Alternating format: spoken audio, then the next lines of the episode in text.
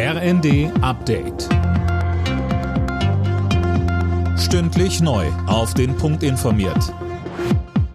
Ich bin Eileen Schallhorn. Guten Tag. Das umstrittene Werbeverbot für Abtreibungen wird gestrichen. Der Bundestag hat für einen entsprechenden Antrag der Ampelfraktionen gestimmt. Bislang drohen Ärzten Strafen, wenn sie beispielsweise im Internet über die verschiedenen Methoden informieren. Die Union hat gegen die Neuregelung gestimmt. Die Vorsitzende des Rechtsausschusses Elisabeth Winkelmeier-Becker sagte.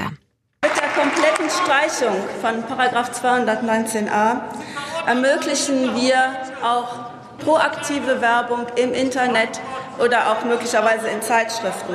Und das suggeriert dann eben, dass es um eine ganz normale ärztliche Behandlung geht, bei der es nur um das Wohl und Wehe der Patientin des Patienten geht. Außenministerin Baerbock wirft Russland vor, Hunger als Waffe zu nutzen und die Welt als Geisel zu nehmen.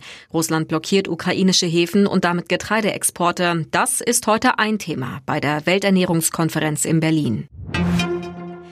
Die Bundesnetzagentur ruft Haushalte und Industrie wegen des Gasmangels zum Energiesparen auf.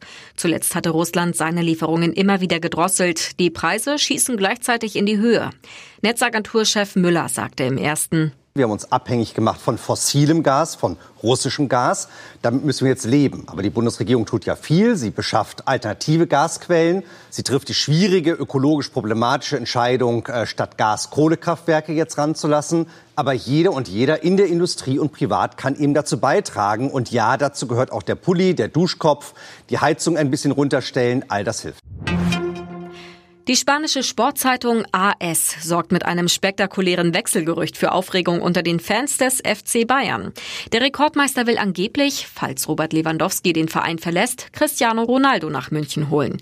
Ob da wirklich was dran ist, ist völlig unklar. Alle Nachrichten auf rnd.de